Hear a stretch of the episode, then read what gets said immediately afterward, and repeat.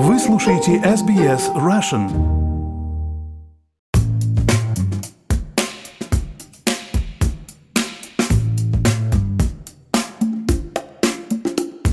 Добрый день, с вами подкаст об искусстве арте на SBS Russian и я его ведущая Ирина Бурмистрова. Сегодня будем говорить об очень интересной шведской художнице Хильме Аф Клинт, выставка которой проходит сейчас в New South Wales Art Gallery. Выставку привезли из знаменитого музея Гугенхайма в Нью-Йорке. Несмотря на то, что сама галерея Нового Южного Уэльса закрыта, для посетителей посмотреть выставку можно онлайн в 3D на сайте галереи. И я настоятельно рекомендую вам это сделать, потому что очень яркие, насыщенные светом, такие прекрасные работы, которые вселят в вас, возможно, радость, если вы сейчас находитесь, как и мы, в локдауне. Художник из Сиднея Светлана Прохорова успела побывать на выставке до закрытия галереи, впечатлилась работами Хильмы Аф Клинт и готова поделиться с нами своими впечатлениями и знаниями. Светлана, добрый день. Добрый день, Ирина, и добрый день, слушатели. Светлана, ну давайте с ваших личных впечатлений от выставки и начнем. С удовольствием. Я эту выставку, честно говоря, ждала и даже не надеялась, что я ее увижу в ближайшее время. И тут для меня был такой огромный сюрприз, потому что про Хильму Аф Клинт я узнала где-то 4 года назад, когда я делала свое исследование, изучая работы абстракционистов конца 19-го, начала 20 века, о зарождении вот этого абстрактного искусства. И в этом ключе выделилась э, главная интересная вещь, что они все исходили из изучения спиритической основы абстрактного искусства и, в общем-то, черпали свои знания в начале в теософском учении мадам Блаватская. Это Елена Блаватская, известная философ э, русского происхождения.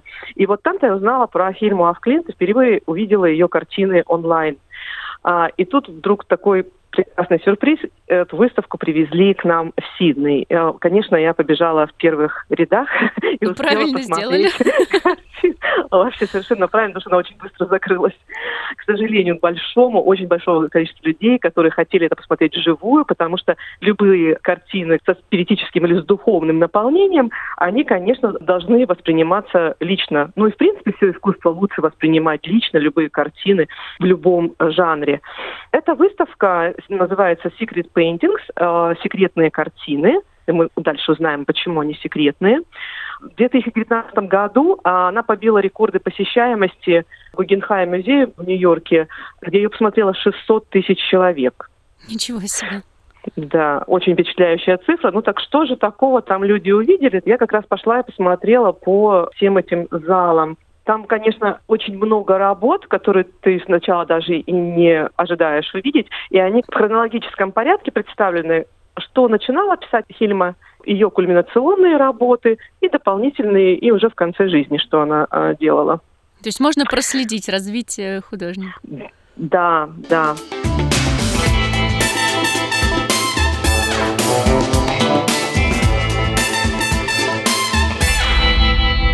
Но на самом деле художница изначально получала свое образование в очень классическом заведении и писала совершенно классические вещи. А она училась в Стокгольмской академии художеств. Там как раз был одни из первых наборов были, когда женщины обучались в академиях. И она выпускалась как художник, профессионал, пишущий ландскейпы, пейзажи, пейзажи, портреты, иллюстрации. Э, она выпустилась э, с отличием, получила студию, как одна из лучших учениц. То есть она писала на заказ, она писала для ветеринарных клиник, она писала портреты известных людей, ну, в своем обществе, пейзажи, участвовала в выставках и так далее. Но и а... было это, Светлана, и было это в конце XIX века. Да. Угу. Хильма родилась в 1862 году. Да, и, по-моему, когда ей было 20 лет только, она поступила вот в этот в художественную академию. Да, Хильма родилась в аристократичной семье морского адмирала. И жили они сначала не в Стокгольме, а жили они в небольшом таком имении, там, собственно, целый замок был. Но он был отдаленный. И когда семья переехала уже в Стокгольм, тогда она пошла в колледж, очень престижный колледж для детей аристократии. И после этого колледжа она продолжила уже обучение в Королевской академии. Да, правильно. Эти академии, почему они принимали тогда девушек, тоже интересный момент. Было придумано тогдашним правительством, что девушек из высшего общества нужно чем-то занять приличным, пока они не вышли замуж. Чтобы они имели какую-то работу или какой-то доход, но который был сопоставим с их статусом. После того, как они вышли замуж, они уже не имели права заниматься рисованием там, или там, живописью, как свободные художники. Поэтому Хильма на самом деле э, отказалась э, в свое время от предложения любимого человека, поскольку она считала, что она должна посвятить жизнь возложенной на нее миссии. Потрясающе. То есть она пошла против таких общественных устоев, можно сказать. Да, она посвятила себя живописи, и особенно когда она осознала свою миссию духовную, она решила, что она откажется от всех этих вот мирских благ и будет э, идти вот согласно этой миссии, будет выполнять свою задачу.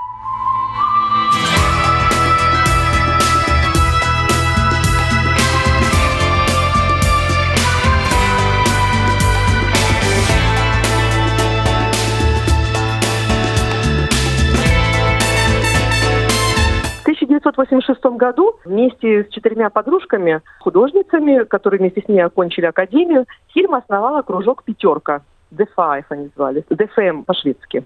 Uh-huh. Группа собиралась в нее мастерской и устраивала спиритические сеансы. Так называемое свободное письмо, спонтанное рисование, вызов духов. И вот э, тут надо упомянуть, что э, вообще в конце XIX века это было, собственно говоря, обычное дело, потому что на пике популярности было теософское учение Елены Блаватской – и оккультные науки, и еще туда примешивались антропософское учение и новые научные знания, квантовая физика, да, волновая световая там, теория и так далее. Это очень много всего было, и люди пытались найти что-то новое или что-то такое, что подтверждало бы, а что же именно создало жизнь на Земле и как все это тут устроено. Поэтому вот эти вот занятия, они были обычным делом, ничего такого как бы сверхъестественного. Вот. Да. Они изучали рентгенское излучение туда же. То есть вот пытались понять связь между духовным и материальным. А что такое, вот вы сказали, спонтанное рисование? Что это такое? Спонтанное рисование, это, кстати, нас и сейчас учат, э, между прочим, в университетах и в художественных высших школах. Считается, что это раскрепощает э, художника и его творческую, творческий потенциал. То есть ты таком бессознательном медитативном состоянии берешь и рисуешь вот рукой, там буквально не думая, что ты рисуешь. А, это как автоматическое письмо, вещи. да? Да, вот как автоматическое письмо, также вот это спонтанное рисование. Это, собственно, одно и то же, просто тут ты буквы какие-то там пишешь, а там вот это вот, да, вот, вот э, писатели используют автоматическое письмо. А художники спонтанное рисование. Да. Но суть одна. А, вот эти вот оба направления, теософия и антропософия, они были отправными точками основными для первых художников-абстракционистов. Все известные художники, включая Мандриана, Кубку, Кандинского, Малевича и многих других, они все состояли в теософских кружках и исследовали духовное, вот выражая его в своих картинах в цвете, в геометрических формах, в известных символах и исследованиях, в создании своих каких-то символов, как они понимали. Некоторые двигались дальше и создавали свою теорию, как, например, Малевич. Некоторые соединяли это с музыкой и исследовали дальше, как Кандинский и так далее. А некоторые, например, как э, Франтишек Кубка, он тоже занимался медиумшипом, и он э, тоже беседовал с духами, и э, он же зарабатывал первое время на этом, пока учился в академии. в Кракове. Вот, вот эти вот ну, спиритические как... опыты, давайте поговорим о том, как они как да. раз-таки отразились на картинах Хильмы Афклинт. Вот однажды во время спиритического сеанса, который Хильма проводила с подружками, она услышала голос духа, который назывался Амалиэль, сообщившего ей, что она должна написать серию картин с астрального плана – чтобы передать новое философское видение жизни бессмертия человеческого духа. Так. Это ее впечатлило, и художница посвятила почти год подготовке к этой работе. То есть она делала всякие очищающие медитации и практики. И в 1906 году начала писать картины под руководством духов. Как она сама заявляла там в своих дневниках, что, в принципе, все, что она рисовала, она делала полностью под вот этим вот, э, под э, инструкциями под вот этих вот влиянием, да. духов, да. Вот все, что они говорили, так она и делала. Она то есть делала это в медитативном состоянии, абсолютно бессознательно. А, она водила рукой так, как будто ее рукой водили духи. И они говорили там о выборе цвета, например, тоже там, и, или формы, или чего-то еще.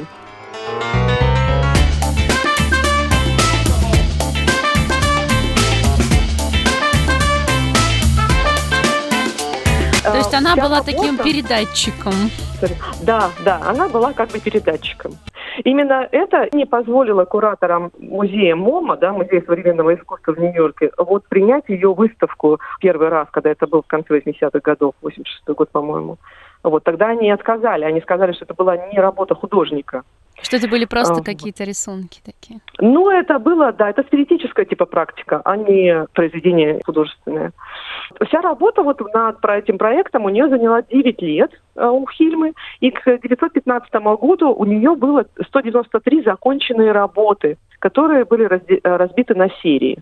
Каждая серия была закончена, каждая имела свое какое-то значение, вот свои символы и была посвящена чему-то вот отдельному. Главная коллекция называлась «Картины для храма».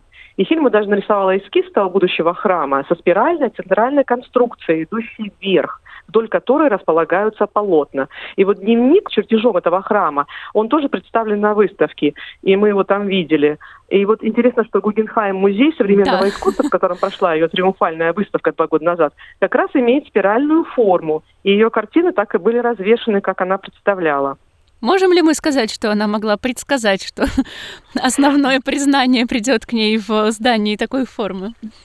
Вот это- меня тоже этот вопрос интересовал. Это какое-то прям чудесное э, совпадение. Мы обсуждали его вот э, с другими девушками, которые смотрели эту выставку. Вот, видимо, да, поскольку она находилась в таком потоке, да, спиритическом, вот, возможно, вот это видение как бы из будущего э, было.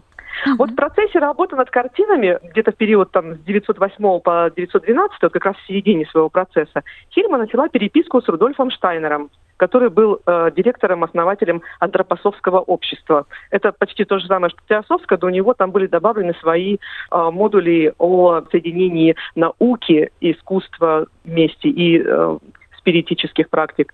Она очень надеялась на его оценку, но оказалась глубоко разочарованной и, в общем-то, разбитой после этого, потому что Штайнер не одобрил ее работу. С точки зрения теософии, оккультизм и общение с духами неизвестной природы не приветствовался.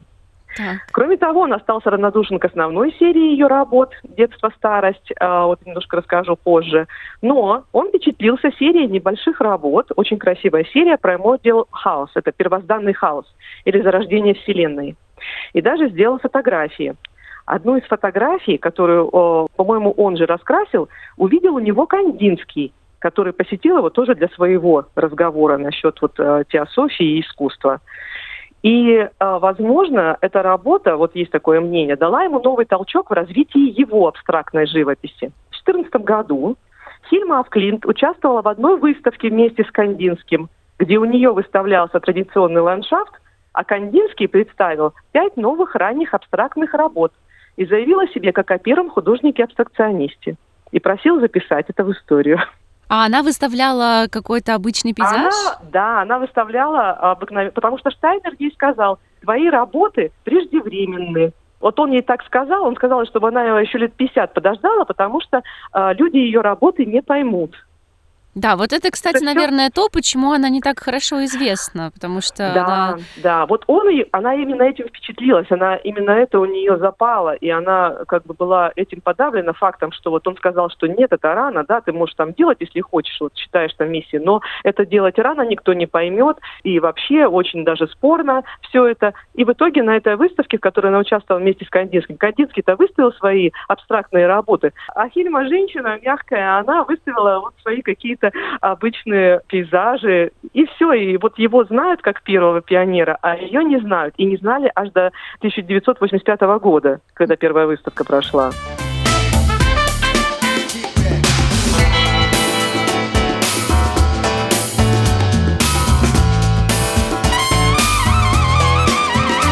Она же завещала свои работы не представлять Да. публике, пока не пройдет 20 лет с момента ее После ее смерти. смерти, да.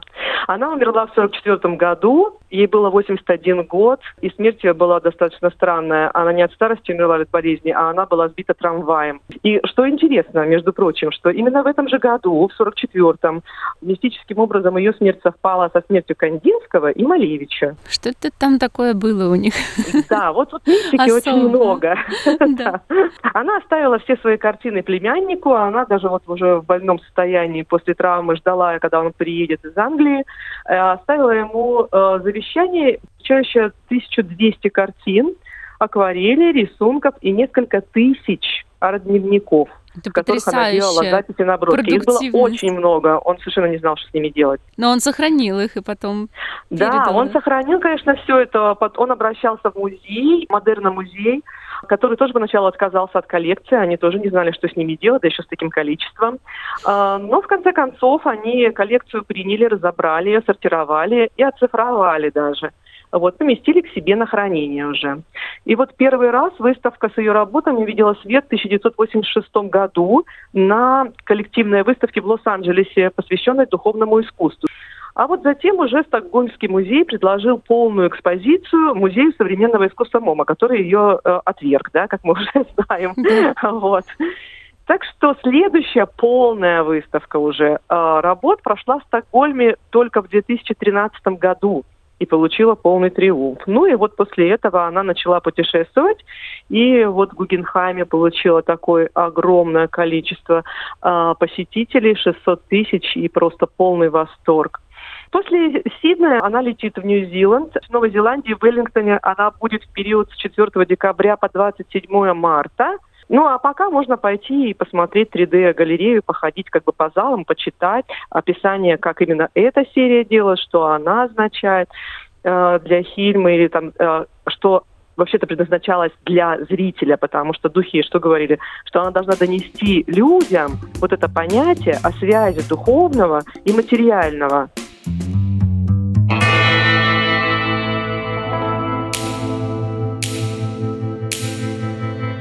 Давайте Вот. немножечко про мотивы, которые там используются, поговорим. Я так понимаю, Да. что в одной Мгм. серии там в основном какие-то природные такие цветочные, да, мотивы, Ну, которые при- как бы доминируют вот на выставке.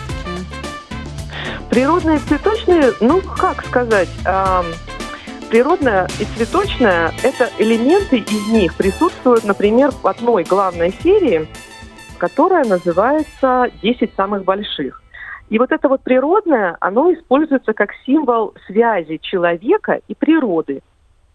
Вот эта вот серия «10 главных», она была написана в 1907 году в рекордно короткий срок. Э, Там буквально каждая картина писалась всего 4 дня. То есть она писалась на одном дыхании. И поэтому, так как Хильма была совершенно без сил уже, она должна была вот начать и закончить эту одну работу на огромных таких э, листах э, бумажных. Она писала их на полу.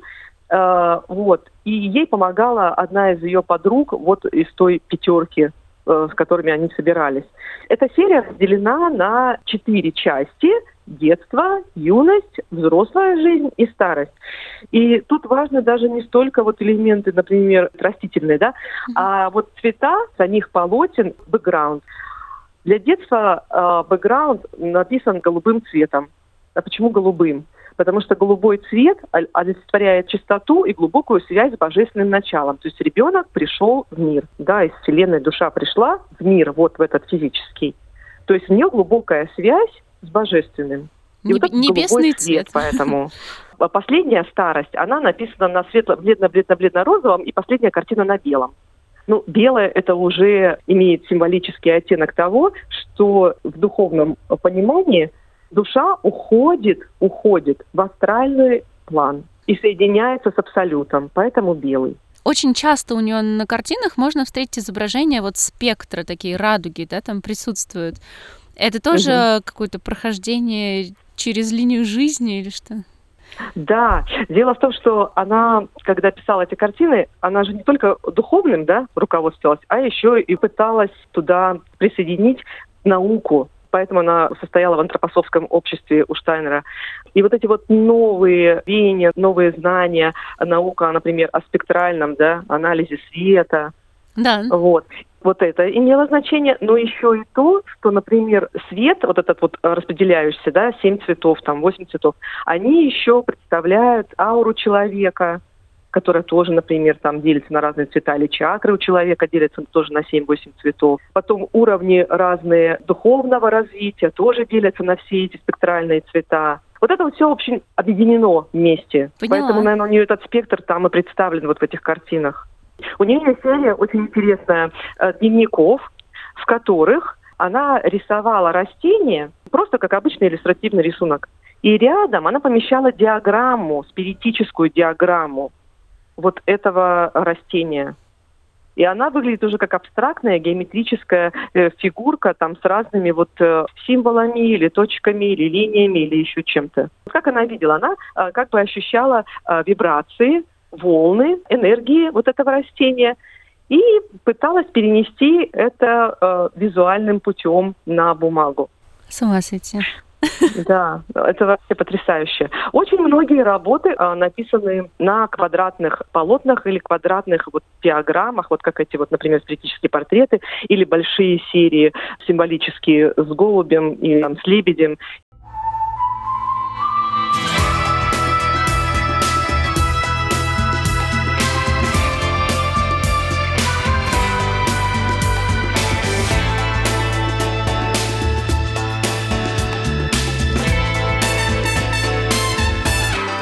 квадратный холст был достаточно обычным делом для художников, кто рисовал вот этот спиритический абстракт. Как, например, Мандриан и Малевич. У него не просто так квадрат э, черный. Понимаете, вот этот квадрат, он спиритический квадрат. Это такая в сакральной геометрии очень важная фигура. В него вписывается круг. А круг, э, да, это тоже как бы вот очертание Вселенной, а, там солнце, там, да, очень много символов. Ну, обратить внимание на духовное можно сейчас на сайте New South Wales Art Gallery. Вот, всех туда приглашаем зайти и посмотреть. Светлана, спасибо вам большое за очень интересный рассказ. Это была Светлана Прохорова, художник из Сиднея. Спасибо большое, Ирина.